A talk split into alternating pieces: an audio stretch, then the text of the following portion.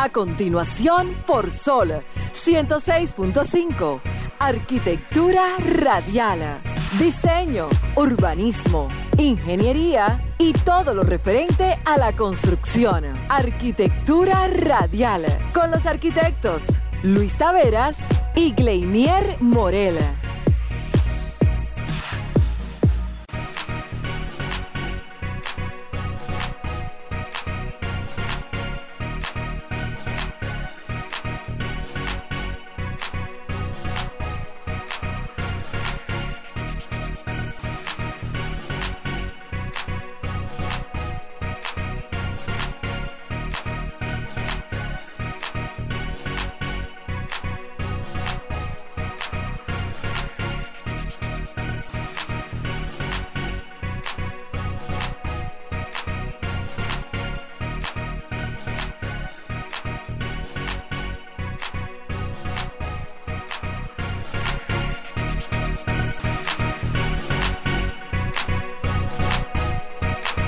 Bien, señores, muy pero muy buenas tardes a todos los que sintonizan en este preciso momento. Acaba de iniciar Arquitectura Radial. Señores, como cada tarde, cada domingo, después de una larga semana llena de informaciones, eh, noticias y todo lo relacionado al mundo de la construcción, de la mano de un servidor, Gleiner Morel, junto a mi colega y socio, Luis Taveras, quien está firmando unos documentos. nos, tenemos, nos tenemos fajados aquí firmando aquí ahora. Cuidado si habla y dice algo que mientras la firma se va haciendo. Señores, muchas informaciones, muchas noticias.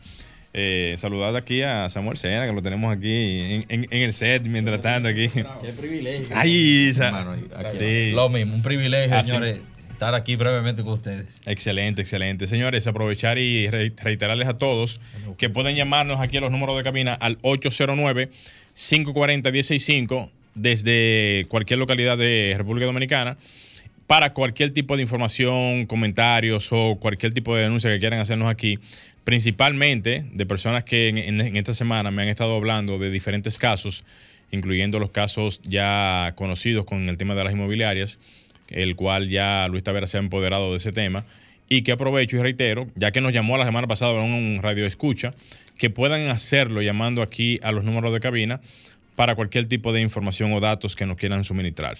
Así que nada, señores, de esta manera y con esta introducción inicia su programa Arquitectura Radial. Muy bien, señores, eh, como bien dijo mi compañero Gleindel Morel, vamos a estar una hora de este domingo compartiendo con ustedes todas las noticias e informaciones relacionadas al sector de la arquitectura, la ingeniería y la construcción, de la mano de nosotros aquí Samuel lo tiene secuestrado firmando unos documentos. Modo opinión se ha quedado en el set. Que si yo no lo agarro ustedes ahora, no lo no, no, no, hay forma después. Miren, vamos a pasar con la frase de apertura para darle inicio de una vez a los temas y que Morel continúe. O yo que estoy terminando casi de firmar los documentos. Esta frase tiene mucho peso y yo quiero que le pongan atención. Cuidado. Mucho peso. Vamos arriba, Alejandro. Miren, la frase dice de la siguiente manera. La diferencia entre buena y mala arquitectura es el tiempo que pasas en ella. David Kipperfield, recién ganador del premio Pritzker de Arquitectura, el Nobel, denominado el Nobel de Arquitectura a nivel mundial. Este señor que tenía mucho tiempo ya eh, gravitando en la arquitectura internacional y ya por fin se le otorgó este premio tan importante y tan determinante para una carrera de un arquitecto en vida que eso es lo que se debe hacer, no, no un premio póstumo, sino entregarle en vida lo que el arquitecto eh, ha venido realizando como profesional y como aporte a la sociedad a nivel mundial. De eso se trata. Yo estoy de acuerdo contigo, pero que paguen bien los honorarios. Eso dice que, que, está, que, que, ok, que hay que reconocerte todo eso, pero ¿y los honorarios por cuánto? Ven acá. Samuel, hermano, gracias. Samuel, seguimos hablando, hermano, ¿eh? ya tú sabes. ¿Y los honorarios para cuándo? Estamos eh? de acuerdo. Usted sabe que ese premio lleva una, una, una cosita, una, cosita, de 100 mil dólares. ¿Cómo? Aparte de la medalla de bronce. ¿Es de bronce la medalla? Sí. ¿Qué? Si no es de oro, ¿no? para que no piensen en empeñarla. Ay, Dios mío. Señores, eso es genial y por eso que tenemos que seguir trabajando en nuestro sector. No tanto para poder alcanzar una premiación como esta, porque eso ya sería una, un asunto muy, muy fuera de lo que es el rango de nosotros, hay que reconocerlo. Pero tenemos que comenzar a trabajar, por lo menos desde adentro, en lo que son los eh, temas internos. Ese punto para mí es importante. Honorarios profesionales. Miren, antes de continuar, yo quiero que ustedes sepan que yo tengo en, mis manos. ¿Qué es eso? Eh, creo que hay aproximadamente ciento y pico de carnets de la Sociedad de Arquitectos. ¿Cómo? Que pueden inscribirme en Instagram y retirarlos. Todo el que ha hecho el pago de inscripción y pago de carnet. Pero eso debería de en la misma sociedad, en la misma página. Está colgado. ¿Está colgado? Sí. Ah, pues no he dicho nada. Pueden retirar. Eso tiene más de un año en la mano de nosotros. Wow. Y la gente no lo retira. Entonces, sería importante que ustedes ya me escriban directamente y, nos juntamos en un punto y yo le entrego su carnet. O vengan donde yo estoy. ¿Cuánto hay? ¿Como 100? Hay más de 100, mira. Anda, ah, pero es verdad, hay mucho. Hay mucho, la gente no lo ha ido a retirar. Ah, no, lo Señores, pasen a, su carnet, asociado de arquitectos. Carnet que viene ya con muchísimas, eh, ¿cómo se llama esto? Eh, eh, facilidades para los arquitectos, descuentos en diferentes lugares y cosas que muchas veces uno se pierde de, no aprovecharlas por a veces está por desconocimiento. Sí, y, que, automáticamente usted está en el en la página de la sociedad, ahí, ¿cómo es que se llama? Es un catálogo de profesionales con sus respectivas acreditaciones, ¿verdad? Lo que hace, especialidades. especialidades. Y, la gente puede automáticamente entrar ahí y solicitar los servicios de cada claro, uno de ustedes. Siempre bueno, siempre bueno. Mire, usted sabe que Luis Minino Cabrera ya es candidato oficial a la regiduría de la circunscripción número 2 en Santiago. ¿Cómo? Por el partido La Fuerza del Pueblo. pero bien. Oye, pero espérate, yo, yo, ni siquiera he puesto el live aquí. Sigue hablando. Ay, ay, ay. Mi hermano, mi hermano de padre, Luis Minino Cabrera, es candidato oficial ya en la circunscripción número 2 en Santiago por el partido Fuerza del Pueblo. Lo apoyamos enormemente, lo apoyamos firmemente en esta carrera política que está iniciando un jugador de baloncesto que le ha dado todo a Santiago en términos del deporte y también es un comunitario, eh, es un comunitario que desde pequeño le ha servido a su sector, a La Joya y a Baracoa, ese sector de ahí. Es más amplio de ahí, la, la circunscripción número dos, pero los dos sectores donde él más ha hecho ciertos aportes, ahí en Baracoa y en La Joya.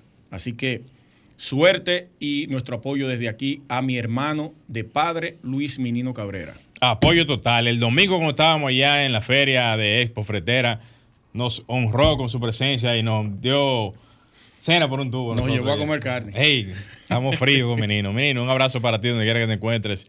Y en su momento estaremos por allá en Santiago City. Sí, señores, hoy tenemos a un invitado desde México. Internacional. Un arquitecto muy prominente. Yo quiero que vean sus obras después de la, de la entrevista que vamos a tener con él. Alex Macías. Pueden buscarlo en Instagram. Él es la verdadera representación de los techos voladores. Ey, ey, Más por eso fue que nos llamó la atención y quisimos conversar con él para conocer las complicaciones que él ha tenido respecto a ese tipo de construcciones. Que aquí le viven corriendo a eso. Bueno, es evidente que eso es una, una forma muy chocante de enfrentar la realidad física de lo que es permitido a nivel de las estructuras, pero obviamente que eso tiene, tiene que ver mucho con la realidad mental de muchos estructuralistas que hay algunos que se atreven, yo conozco muchos que son atrevidos y, por demás, y otros que son muy, muy conservadores, hay que decir la verdad. Hay que decir la verdad. Sí, sí, mire, se celebró el Día de la Arquitectura Dominicana el pasado viernes tanto el Colegio de Ingenieros, Arquitectos y Agrimensores, CODIA, como la Sociedad de Arquitectos, respectivamente, hicieron su celebración en conmemoración al natalicio del padre de la arquitectura dominicana, Guillermo González. Se celebra cada 3 de noviembre. este importante encuentro en las universidades también se dan cita para conferencias, talleres, exposiciones. En el caso nuestro, como Sociedad de Arquitectos, lo que hicimos fue una inauguración parcial de la, intervención que se le ha hecho al pabellón, a la sede central. El, pabellón arquitecto Emilio Brea, que es el nombre que lleva hace un tiempo. Y ahí ya hay restaurada y remodelada cinco oficinas, un salón de exposiciones y parte importante de la fachada. También se curaron los techos interiores y los techos en el exterior. Así que ha sido un aporte importante de parte del el Ministerio de Obras Públicas y Parqueate RD, que fue con quienes hicimos una alianza. Saludar a todos los de la Sociedad de Arquitectos, a la Divertiva Completa, encabezada por la arquitecta Dijosuna, que ha venido haciendo una labor importantísima sobre la institucionalización de esa, de esa institución, valga la redundancia. Excelente. a todos los arquitectos. Y aprovechar y recordarles a todos aquellos que me llamaron en su momento para ofrecerme algunas cuantas colaboraciones para Sociedad de Arquitectos. Atención a cada uno de ellos. Lo estoy llamando y le estoy dando seguimiento apropiado para en esta semana comenzar a recopilar esos aires acondicionados que algunas personas me ofrecieron. Así que atención a todos. ¿Verdad? No me acordaba de eso. Yo lo tengo pendiente. ¿Cuántos aires son? Bueno, en su momento me ofrecieron dos. Dos aires acondicionados. Está bien. Ese fue Inmaludán. Inmaludán. Inmaludán. Lo llamé en estos días. Estaba medio. La señal estaba medio complicada, pero. ¿Se le fue la señal? No, no, no, pero fue. Después del ofrecido. En el buen sentido de la palabra. no, ah, En realidad él, estaba en un lugar donde tenía poca señal. Es la realidad. pero como aún así le dije que estaban pendientes esos dos aires acondicionados para la Sociedad de Arquitectos de la República Dominicana. Está bien, está bien. Vámonos a la primera pausa para venir con los temas eh, centrales de cada uno y luego pasar al invitado de la tarde que va a estar con nosotros en vivo desde México. Estás escuchando Arquitectura Radial. Continuamos en Arquitectura Radial. Señores, recuerden que pueden hacer sus llamadas a los teléfonos de cabina al 809-540-165. También agréguenos a su WhatsApp, al WhatsApp arquitectónico al 829-630-8811. Gleniera, ¿quiénes tenemos ahí conectados? En el live de Arquitectura Radial. Sí, la cuenta de Instagram. Esto, se llenó, señores. Bueno, vamos a comenzar eh, saludando a Jeffrey Rodríguez, La Morillo, Alfonsina Torres, Jenny Castillo, a José Alberto Mustafa, Sánchez Manzano, Fabio Ledesma, Luis Taveras, Mario J. 20 Jan Castro, Gracie PM, Cari Tejada, a Beltrés, a Addison Mejía, a MJ Díaz y al ingeniero Federico Mena. Saludos fuertes desde arquitectura. Saludos para ti. Step, Step Rodríguez. Saludos para ti, colega. Tengo un anuncio que hacer, pero yo creo que no me va a dar tiempo. Pero vamos a ver ahorita. Anuncio, pero dale. No, no, no, ahora no. Vamos a pasar con el comentario suyo. Ah, no sin antes, no sin antes aprovechar y externarle la no la no la invitación, pero sí el acercamiento a los arquitectos de la República Dominicana que puedan pasar por el stand del azar, que se interesen en, ir y, conocer, así también como a cualquier persona que conozca de alguna persona que tenga conocimiento en la parte de iluminación, en la parte de conocimiento de la estética de la belleza de las artes luminarias, si así se pudiera decir. A propósito de que tenemos ahí al lado el, juego de las luces más, más colorido de aquí de República Dominicana, aparte del Faro Colón, que está apagado ahora mismo, que es el Teatro Agua y Luz. Lo que, era un espectáculo de luces. Bueno, en su momento era una joya del espectáculo de la iluminación visual. De Centro y Latinoamérica. Ya lo sabe.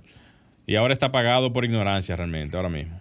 Y que eh, cualquier persona que tenga algún conocimiento en esta materia, los invitamos a que nos puedan contactar a, Arquitectura Radial, al WhatsApp arquitectónico, al 829-630-8811, para que nos llamen, por favor, por ahí y nos puedan manifestar si pueden hacer una colaboración con la Sociedad de Arquitectos para poder embellecer visualmente y de una manera en donde el juego de luces pueda hacer la importancia visual de ese pabellón para poder hacer algo interesante. Eh, atención a cualquier persona que pueda conocer a alguien en esta línea, que pueda contactarse con nosotros en lo de. Los expertos en iluminación. Así mismo es. Vamos de inmediato. Mira, pudiera, pudiera, venir una, una, colaboración de una empresa que se dedica al tema de, Mundo LED. Atención, Abel Castillo, que tú tienes relación con esa gente. ¿Cómo? Sí. Bueno, ya lo saben. Bueno, vamos arriba con el comentario de la tarde entonces. Señores, miren. Antes de iniciar, quiero aprovechar y eh, mencionar esta frase de mi querido amigo Mario Chabebe, que la tenía pendiente la semana pasada, pero tuve que posponerla por tiempo. Señores, miren, Mario Chabebe escribió lo siguiente, no triunfa quien no tuvo momentos difíciles, triunfa el que pasó por ellos, luchó y venció, porque confió que Dios daría la victoria. Eso va para aquellos que tienen poca fe Señores, miren, eh, el comentario de la tarde, mi comentario de la tarde, viene por la siguiente línea. Todos los procesos que conocemos ahora mismo aquí en República Dominicana a nivel de licitación, sorteos y cualquier otro tipo de índole de o naturaleza particular, tienen un trasfondo que muchas veces eh, es un trasfondo vía el no manejo de algunos de los procedimientos internos que tienen las instituciones. En estos días estuve conversando con unos colegas por un tema de unos procedimientos de sorteos de obra de hace algunos cuantos años, en donde me estaban manifestando el poco manejo, hasta el poco interés de algunas instituciones que han demostrado la ineficiencia que muchas de ellas tienen a raíz de no poderle dar curso a procedimientos que son ya procedimientos que están derogados a nivel de fondos. Vamos a anotar esa parte por ahí, porque esos fondos se supone, entre comillas, que se sacan para eso y que ya, después de ya varios años, tú entiendes que ya esos fondos que fueron fue utilizados para otros procedimientos, cuando se supone que si tú sacas un procedimiento a la luz, ya sea sorteo de obra, licitación o comparación de precios, es para que se supone tú ponerlos a darle curso ya sea en un mes, dos meses, tres meses o lo que sea. No, para que tú lo engavetes y entonces pasen los años, como hay unos cuantos casos por ahí, pasen los años y ni siquiera se ponga en marcha dicho, procedimiento. Atención, compras y contrataciones, que es el órgano rector que se encarga de poder fiscalizar y de poder darle seguimiento a cada uno de los procedimientos de licitación, sorteo, comparación de precios y cualquier otro tipo de compra menor que se haga en las arcas del Estado. ¿Por qué pongo el tema? Porque así como me estuvieron manifestando que yo espero que en su momento esos colegas y compañeros de la clase profesional se puedan acercar aquí al programa o puedan llamar y externar de una manera u otra cuáles fueron sus situaciones y poderlas presentar. Primero para que se conozca el caso o los casos. Segundo, para poder buscarle algún tipo de, no de bajadero al asunto, sino de acercamiento con compras y contrataciones, que espero en algún momento poder llamar o tratar de que se puedan acercar aquí a nuestro programa algunas de las eh, personas que son representantes de compras y contrataciones en ese sentido para que nos puedan ayudar a entender el porqué del porqué. ¿Por qué pasan ese tipo de situaciones? O sea, ¿hasta dónde compras y contrataciones tiene su accionar?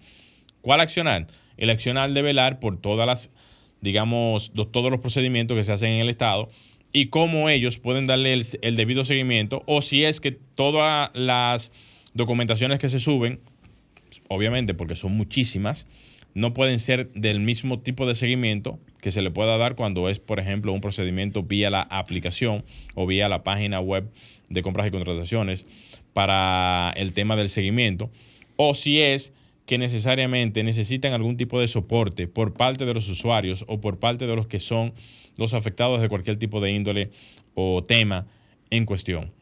Pongo el tema porque ya dentro de lo que es la secuencia, el seguimiento y todas las cosas que viven pasando, uno se da cuenta de que hay una deficiencia, uno se da cuenta de que hay un tema que no ha sido resuelto desde el punto de vista del seguimiento. Y si existe esa situación, entonces existe ahora mismo una especie de tranque, un tranque provocado justamente por la eh, el no seguimiento, ¿verdad? El no, la, no continuidad de algún procedimiento y que por ende está siendo prácticamente un cuello de botella en el momento, en el instante que se sube algún tipo de contratación en el Estado. Entonces, ¿qué sentido tiene tú subir un procedimiento? ¿Qué sentido tiene tú poner algún tipo de orden de compra? Porque eso es una orden de compra del Estado. ¿qué sentido tiene tú hacer cualquier tipo de acercamiento con eh, la clase profesional para que puedan presentar opciones de, vamos a suponer, de presupuesto o de, de, de este tipo? ¿Qué sentido tiene si al final lo que estamos haciendo es utilizando un recurso económico o un procedimiento de compras para poder solucionar un problema y al final ni se soluciona el problema, ni se le da curso al procedimiento, ni se tiene ningún tipo de solución al final.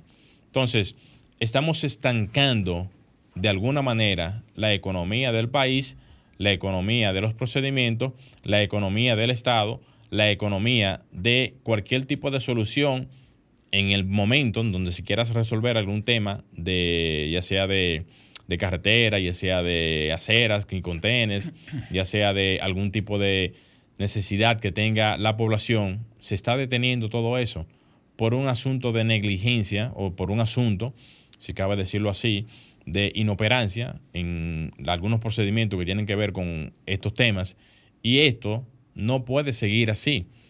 Atención, compras y contrataciones, que es el órgano rector. Necesitamos con ustedes tener algún tipo de acercamiento para poder viabilizar cualquier tipo de posibilidad o orientar a todo el que está en algún tipo de tranque para saber cómo acercarse a ustedes, cómo hacer el acercamiento, cómo romper ese hielo y cómo hacer que las instituciones públicas escuchen al usuario. Porque cuando, no, no al usuario, al profesional que va hacer algún tipo de exigencia, porque el profesional que va a la institución a darle seguimiento, a buscar la manera de cómo hacer que las cosas caminen, no tiene respuesta. Entonces, uno entiende que al final es en la institución que tiene que ir, obviamente por parte de los que tienen el tema, para buscarle solución al caso, pero obviamente que entonces uno, al no ver ningún tipo de solución, tiene entonces que entender que tiene que acercarse entonces al órgano rector de los que son los procedimientos de compra del Estado para que pueda darle el debido, el debido seguimiento. Entonces, ¿por qué hago el llamado? Porque ya en reiteradas, ocasiones nos han hecho llegar diferentes tipos de, de reclamos que han sido llevados a las diferentes instituciones y no le hacen caso. Entonces, ¿Qué necesitamos de ustedes? Así como en su momento hicimos algunos cuantos llamados al tema de proconsumidor, así también lo hacemos al llamado al tema de compras y contrataciones. Necesitamos urgentemente un canal de orientación y un canal de información para resolver los temas que tienen que ver con compras y contrataciones. Ponemos a disposición el canal que tenemos aquí disponible para lo que son la clase profesional de República Dominicana, ingenieros, arquitectos y empresas relacionadas de nuestro, nuestro programa Arquitectura Radial para buscarle una línea de comunicación entre compras y contrataciones y todo lo que tiene que ver con todos los casos que se generan a nivel de eh, compras en el Estado Dominicano. Así que aprovecho y dejo la información porque en la semana que viene vamos a hacer los acercamientos con compras y contrataciones y su director, Carlos Pimentel, para buscarle de alguna manera u otra una solución a los temas que son no uno, dos ni tres, son miles de temas que tenemos en lo que tiene que ver estas informaciones que nos llegan por arquitectura radial. Hasta aquí mi comentario. Señores, vamos a hacer un pequeño cambio. No se muevan que seguida retornamos con el comentario de Luis Taveras. Estás escuchando Arquitectura Radial. Bien, señores, continuamos en Arquitectura Radial y de inmediato vamos a darle paso al comentario de la tarde de Luis Taveras. Muchas gracias, hermano. Miren, eh, hace unos años, vamos a esperar que Alejandro se acomode. Sí, este tema es importante para todos y que hay una situación en la palestra pública actualmente que es bueno también hablar de las bondades de este proyecto que viene trabajándose hace varios años entonces, nosotros vamos a dar una orientación diferente.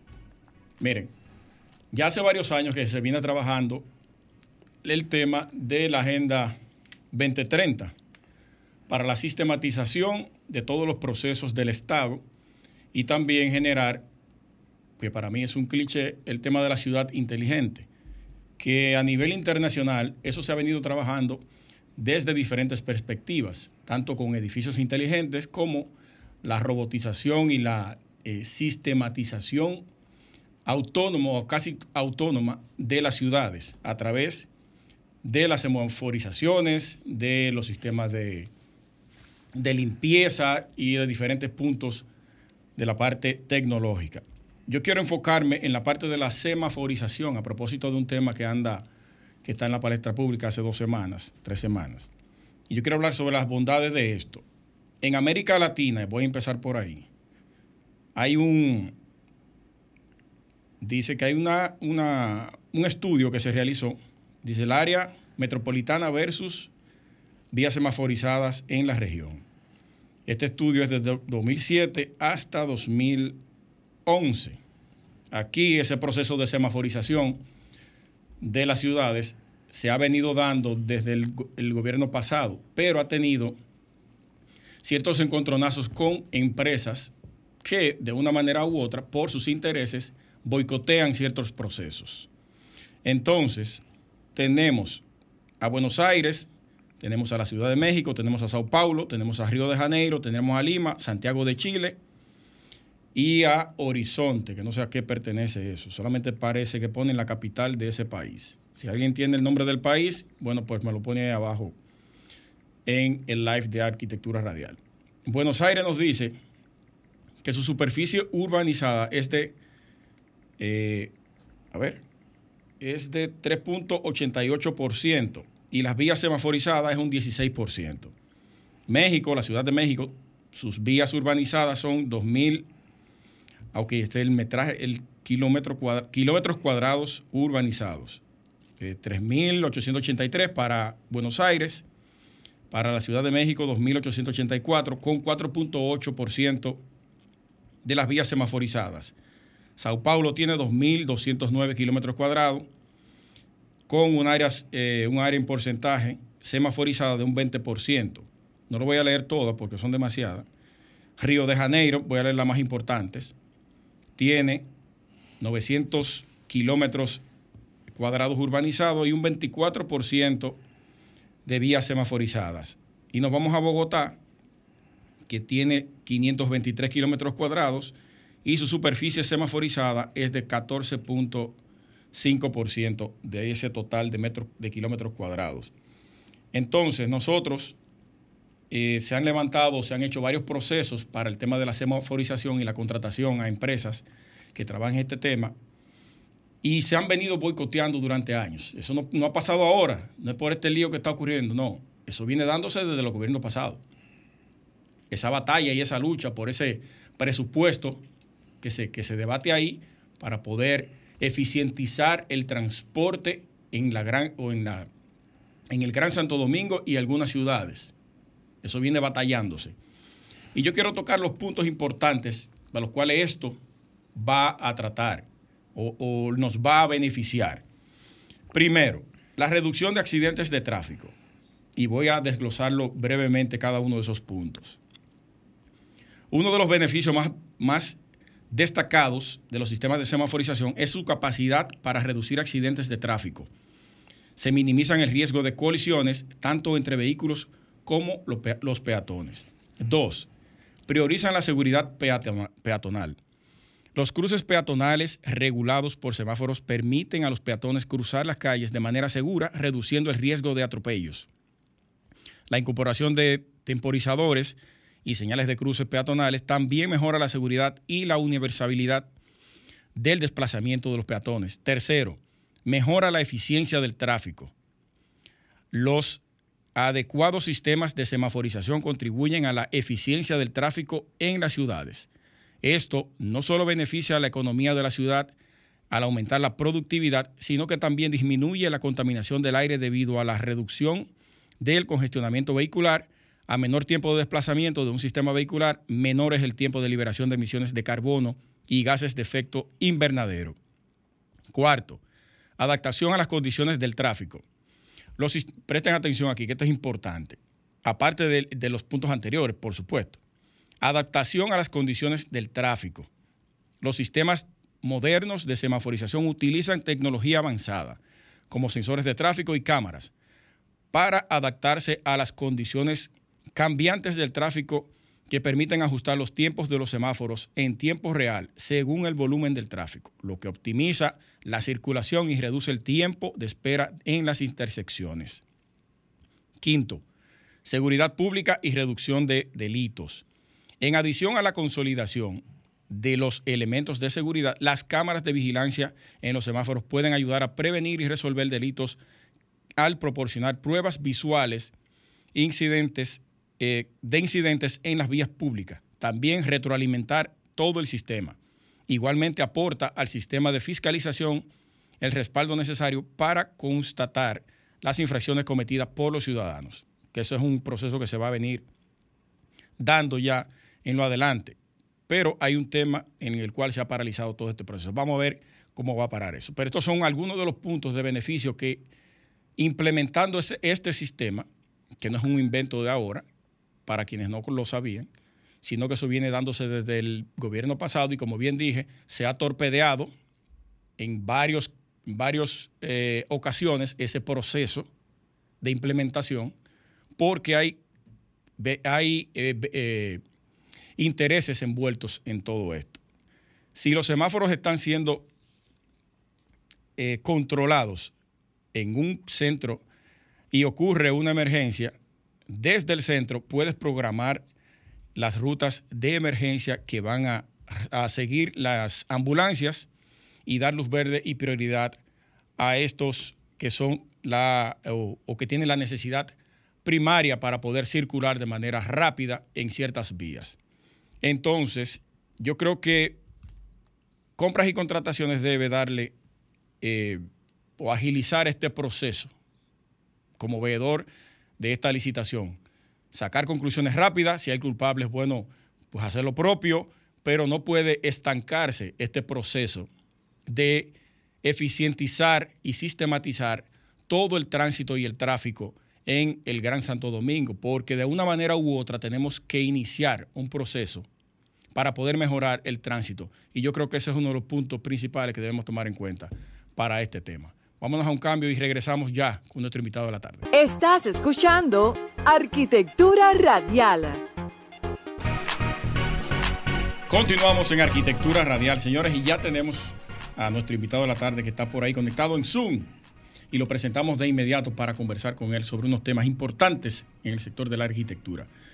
Él es Alejandro Macías Garza, arquitecto mexicano, egresado de la Facultad de Arquitectura UANL me, la define eh, Alejandro, porque no, la conozco, en Monterrey, Nuevo León, galardonado en tres ocasiones en concursos internacionales y en obras, eh, en tres ocasiones en la Bienal de Arquitectura y Diseño, especializado en el diseño arquitectónico de residencias unifamiliares, constructor y administrador de proyectos. Bienvenido Alejandro, un placer. Bienvenido Alejandro. Hola, buenas tardes acá, buenos días aquí en Monterrey, buenas tardes allá en República. Qué bueno, qué bueno tenerte por aquí y conversar. Muchas gracias por la invitación. Sí, es un honor para nosotros. Excelente. Alejandro, ¿y qué hora es exactamente ya? Para saber la diferencia. 11 de la mañana con 41 minutos. Bueno, aquí hora, hora de República Dominicana es 1 y 41. o sea que tenemos dos horas de diferencia. Dos horas de diferencia. O sea que buenos días para ti, buenos días para ti y buenas tardes para nosotros aquí entonces. Así es. Muy bien. muchas gracias por la invitación. Sí, es un honor. Alejandro, eh, para iniciar este conversatorio, primero platícanos un poco, brevemente, sobre ti, sobre tu, trayectoria como arquitecto, para luego entrar a las obras que son un reto y que le hemos visto en, algunas imágenes que están colgadas en tu cuenta. Ay, ay, ay. Sí, muchas gracias. Mira, ahorita comentabas, eh, en, cuando estabas hablando de de mis estudios, de mis inicios, eh, universidad, es la Universidad Autónoma de Nuevo León, es una eh, universidad pública acá en Monterrey y, soy egresado de, la facultad. Eh, a, principios de mi, de mi carrera, en mi experiencia, inicié como en el área de la construcción, me desarrollé a partir de los 22, 23 años en esta área de la, de la construcción, como hasta que será como a los 43 años, que yo, ahorita tengo 52, 43, 44, que fue cuando ya pude fundar el, despacho de arquitectura eh, y empezar a hacer realidad estos, estos proyectos que tanto estaba ya como que esperando lograr hacerlos, ¿no? Eh, me encanta ah. el tema de, del desafío, un poquito de la gravedad, este, estas cosas, pues no diferentes, tampoco es el hilo negro, pero pero bueno, son, son cosas que a mí me, me gustan mucho y, creo que hemos logrado mantener la línea de la arquitectura que manejamos en el despacho. Para que no se desanimen algunos arquitectos jóvenes que me imagino que han pensado, ah, tengo tantos años y no he podido fundar mi, mi firma. ¿Qué tiempo tú duraste antes de la fundación de tu firma? Trabajando. Mira, siempre he sido muy inquieto, o sea, eh, casi siempre he sido muy, eh, casi, por lo regular he trabajado independiente gran parte de, desde que fui egresado de la facultad, pero en el área de la construcción, o sea, simplemente haciendo proyectos que otro mundo, que otra gente diseñaba, este, eh, realizándolos, supervisándolos, administrándolos también. Pero mi sueño, este, que creo que estoy eh, cumpliendo o estoy llevando a cabo, que es el tema del diseño arquitectónico, eh, lo, fue a partir de, ¿qué te puedo decir? Si yo me, me gradué en el 95 este, y empecé a tener mi despacho alrededor del 2015, 2016, o sea, fue 20 años después en que pude ya fundar el, el, despacho de arquitectura. Ah, pues ahí tienen eh, compañeros y colegas, no se desanimen. Bueno, eso es parte de la, eso es parte de la dinámica. Y, y por cierto, Alejandro, en el caso tuyo, eh, tú que has trabajado ya el tema de, como, como, ya la, como ya le ha puesto Luis aquí, el tema de los techos voladores por la, la, travesía. La, violación de la gravedad. La travesía arquitectónica que representa eso a nivel estructural. El reto. El reto, exactamente. Tú sabes que eso, y, y, para poder hacer un pequeño preámbulo, tú sabes que eso siempre ha llamado la atención porque hay una disyuntiva, ¿verdad?, dentro de lo que es la parte de diseño arquitectónico y lo que es la parte estructural y lo posible a nivel de lo que eso representa dentro de lo que hoy en día conocemos como las posibilidades de, vuelos permitidos. ¿De cuánto ha sido el vuelo que tú has diseñado a nivel de longitud, el máximo permitido que tú has tenido? Ok, mira, el máximo permitido es un es un proyecto reciente de, de, este año que acaba de, que estamos en curso, que acabamos de concluir, fue de, 9.5 metros. 9 metros. Esos son alrededor de casi, casi 35 pies. Sí, 9.5 metros en una estructura de concreto y acero de refuerzo. Wow. O sea, la, estructura fue combinada. En, combinada, sí. en estructura metálica y también en hormigón. No, eh, bueno, eh, en parte sí, eh, hormigón, que es concreto, acá, así lo conocemos acá en, México como concreto, el hormigón, es, y con acero de refuerzo, o sea, lo que viene siendo la varilla corrugada, ¿no? Ok, pero fue un vuelo impresionante realmente ese, de prácticamente 30 y pico de metros. Digo, de, 30 y pico de pies. Sí. Sí, exactamente. Fue, este proyecto se llama Casa Gea, es una casa de puro concreto premezclado con acero de refuerzo y ahorita actualmente traemos un proyecto que ya lo traemos en, en, etapa de cálculo estructural, en el cual estamos volando 18 metros. Una pregunta antes de... 18 metros. El doble del actual. Yo quisiera saber lo siguiente, Alejandro. Cuando las personas se acercan a arquitectos y personas que tienen algún tipo de atrevimiento de este tipo, lo hacen o porque desean que su proyecto venga de la mano con este tipo de atrevimientos o porque han visto una diferenciación en cuanto a lo que es el diseño arquitectónico. ¿A qué tú le atribuyes el acercamiento que puedan tener algunas personas de poder contar con algún tipo de diseño de parte tuya? Mira, básicamente yo creo que son dos, son dos las causas, ¿no? O, las, eh, el, acercamiento.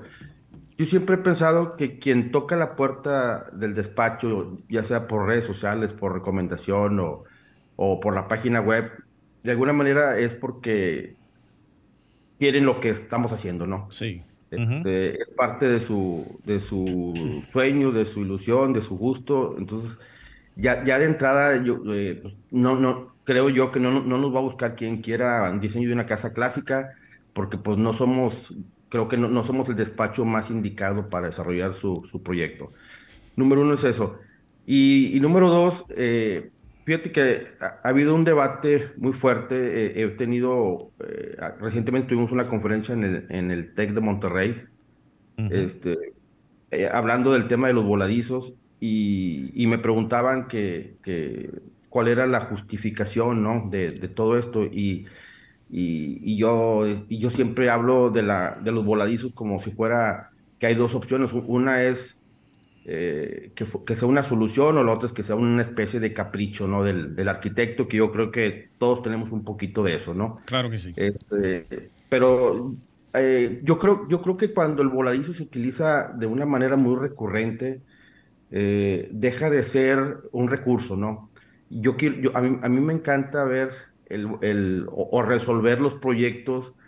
Por ejemplo, acá en Monterrey pasa algo, puede ser un paréntesis, pasa algo que, que, le llaman, en sí le llaman la ciudad de las montañas, ¿no? Entonces, quiere decir que gran superficie o gran área del área de Monterrey es, es con montañas, o sea, ya no hay, y el crecimiento que tenemos que es enorme, ya no hay tantos terrenos planos, ya todos tienen o de, sus desniveles ya sean ascendentes o descendentes. Entonces, y, todo el mundo dice, oye, bueno, pues si tengo un terreno con ciertas vistas, con una pendiente de X porcentaje, 30, 40, 50%, entonces, pues todo el mundo dice, pues quiero ventanales y quiero acercarme al paisaje. Vamos a una de las maneras una de las formas que yo creo que podemos llegar y acercarnos, ya sea al paisaje o ya sea al bosque o ya sea a, la convivencia directa con la naturaleza, creo yo que es, un, es, por medio de un voladizo que nos hace sentir que nos integramos de una manera eh, que flotamos encima de, ¿no? De eso se trata. Tú sabes que me, que, me gustó que tú hicieras esa explicación porque la gente ya puede apreciar perfectamente el porqué, el tema del diseño y, y el porqué del tema del vuelo más que nada por la ubicación y el contorno geográfico que se presta perfectamente para eso y que obviamente tú no vas a querer hacer un vuelo con cierto tipo de longitud en un espacio plano donde verdaderamente no se va a apreciar el, tema de lo que es la... Las vistas. Las vistas, que es la parte más importante, ¿verdad? Sí, o, no se va a justificar, ¿verdad? No se va a justificar, exactamente. Alejandro, eh, dos preguntas en una. Situaciones en el terreno tanto en la parte del diseño como en la construcción. Situaciones que has tenido en la parte constructiva como desarrollador y en la parte de los cálculos para esos proyectos, con los profesionales que hacen o que se encargan de esta parte. ¿Has tenido situaciones difíciles? Sí, pues yo, yo, creo que cualquier proyecto es, es, retador, ¿no? Desde, desde, yo creo que desde que iniciamos este, y somos eh, recién egresados o con nuestro, nuestro primer proyecto, pues no deja de ser un reto cualquier tipo de, construcción, por pequeña que esta, que esta sea, ¿no? Sí. Este, y, creo que como va avanzando eh, el, tema de, la, las técnicas, eh, los requerimientos también por parte de, las autoridades, en el que ya cualquier proyecto nos piden que esté apoyado de, una, de los distintos estudios en los distintos lugares, por ejemplo, hay zonas donde simplemente se requiere nada más una mecánica de suelo y, se hace el cálculo estructural, ¿no? Por las condiciones del terreno geográficas. Pero hay otras en las cuales se requiere poco más de estudios como hidrológico, como geotécnico, eh, eh, estabilidad de taludes, eh, etcétera. Entonces, todo, este, todos los proyectos hoy en día que hacemos nosotros en el despacho los apoyamos con los distintos, y, y, el tipo de proyecto los vamos apoyando con las distintas ingenierías, ¿no? Entonces, yo creo que, eh, constando una de las preguntas, sí tenemos eh, que apoyarnos en, despachos, en, empresas que se dedican a hacer este tipo de estudios, este tipo de ingenierías, eh, que tengan pues esa experiencia y esa capacidad para poder resolver un reto de esta manera. Y, y, luego, esa es una. Y número dos, se reduce el, el creo yo, se reduce mucho el, la cantidad de despachos estructurales a los cuales les guste trabajar con proyectos de este tipo de este tipo de retos, ¿no? Sí, sí. Eh, ha, habido resistencias. Bastante, o sea, no quieren, yo no sé si, yo no sé de qué se trate exactamente y no quiero meterme en unos temas que a lo mejor no, no, no tengo el total conocimiento, pero por manejarlo de una manera, o por comentarlo de una manera muy sencilla y sin complicarnos, eh, los despachos que, colaboran con nosotros en el tema de estructuras este, son despachos que les gusta la arquitectura. O sea, y con eso te voy a estar ahí contestando algunas preguntas, no para no meterme en detalles, ¿no? Simplemente les gusta respetar y, la arquitectura y, respetar el proyecto al máximo sin poner el riesgo. Este, Por ejemplo, ARUP. Totalmente. Hey, hey, Arup. Sí. Nosotros tuvimos la oportunidad de entrevistar al arquitecto Benjamín Romano hace unos años aquí en este programa, quien aprovecho y le mando saludos desde Arquitectura Radial para todo México, y en donde él nos explicaba que parte de su proyecto no pudo haber sido posible si no contaba con esa pequeña asesoría y con ese respaldo de esa empresa tan importante como lo es Arup a nivel internacional. Producto obviamente de, ese proyecto icónico que se llama Torre Reforma, que, que sé que conoces perfectamente. Sí, cómo no, es un proyecto muy, muy, muy ambicioso, muy retador y, creo que eh, solucionado perfectamente. Una pregunta que yo sé que le va a gustar a nuestros aquí oyentes. Los honorarios, Alejandro. ¿Cómo se manejan los honorarios de los arquitectos? Porque a nivel internacional tenemos un tema serio con eso. Allá en México, ¿qué tal? Híjole, pues yo creo que es, bien complicado. O sea, yo, eh, ¿qué te puedo decir? Eh, antes de tú contestar, ¿por qué tú entiendes que allá también es complicado? ¿Por qué? Pues mira, es, complicado porque ¿cómo, eh, cómo, ¿cómo te puedo comentar? O cómo les puedo comentar, perdón. Pues yo, yo creo que son muchos factores los que hay que considerar. Si nos vamos, por ejemplo, hay quien pueda poner una, publicar una, este, una regla o un tabulador de, porcentajes. Pero pues yo, yo digo, ¿en base a qué? O sea, no, no, no va a cobrar con todo respeto, este, inclusive para nuestro mismo despacho, con, en comparación, eh, que aunque las comparaciones son odiosas, pero con comparación de unos despachos mucho más establecidos, con mucho más tiempo que nosotros, este, ¿cómo, ¿cómo, marcar un mismo porcentaje? ¿no? Porque por, ah, simplemente el, eh, la experiencia, el conocimiento, eh, la habilidad también del arquitecto de cómo, de cómo resuelven los proyectos. El tamaño de la firma. El tamaño de la firma, o sea, todo eso es, cuento. O sea, por ejemplo, hay quien dice, oye, bueno, pues yo te cobro un, porcentaje por poner ahorita números o cifras de un 15 a un, de un 5, perdóname, a un 15% del valor total del proyecto. Este, y, qué pasa si el proyecto es un proyecto eh, muy pequeño en el cual estoy, pues ni con el 15% este, salgo con los gastos que, que, involucra resolver un proyecto, porque a veces los proyectos, por ejemplo, en el caso, en el caso de la firma de nosotros, un proyecto por más pequeño, que, que, es igual de importante que un grande, pero por más pequeño que sea, siempre buscamos que, que traiga algo diferente, ¿no? Eh, que sea parte del portafolio al final de la, eh, de, la, conclusión del proyecto, poderlo subir a redes sociales, poder subirlos a la página web. Entonces, le vamos a meter tiempo y a veces resulta mucho más complicado resolver un proyecto pequeño que un proyecto grande. Entonces, es, bien difícil. Yo, yo, no sé si esté lo correcto, pero quiero ser muy sincero. Este, es en base a, lo que hemos, eh, lo que nos ha estado funcionando, este, salir con salir con los gastos de operación, la capacidad instalada, eh, los honorarios que, creo que el despacho eh, vale y, puede cobrar, lo que vale mi expertise y lo que vale mi creatividad. Entonces, no tengo un tabulador, no tengo manera de, cómo, de cómo decirte cómo cobro, es simplemente es un número y que sé que no soy de los baratos, tampoco sé que soy, soy de los más caros, pero este, sí no es... No es eh, sí tenemos cierto costo que, creo yo que sí es algo, algo elevado, pero si a esto lo, ves no como un gasto, sino como una inversión de que vamos a resolver el, sueño o el... Tu necesidad, La necesidad también del, usuario, pues está, yo, creo que es justificable, ¿no? Alejandro, lamentablemente llegamos a la parte final del programa. Eh, vamos a quedarnos para una segunda etapa, ¿te parece? Totalmente de acuerdo. Bien, te agradecemos de verdad desde República Dominicana, Arquitectura Radial. Eh, para que sepas, este es el primer programa en la radio dominicana dirigida a este sector.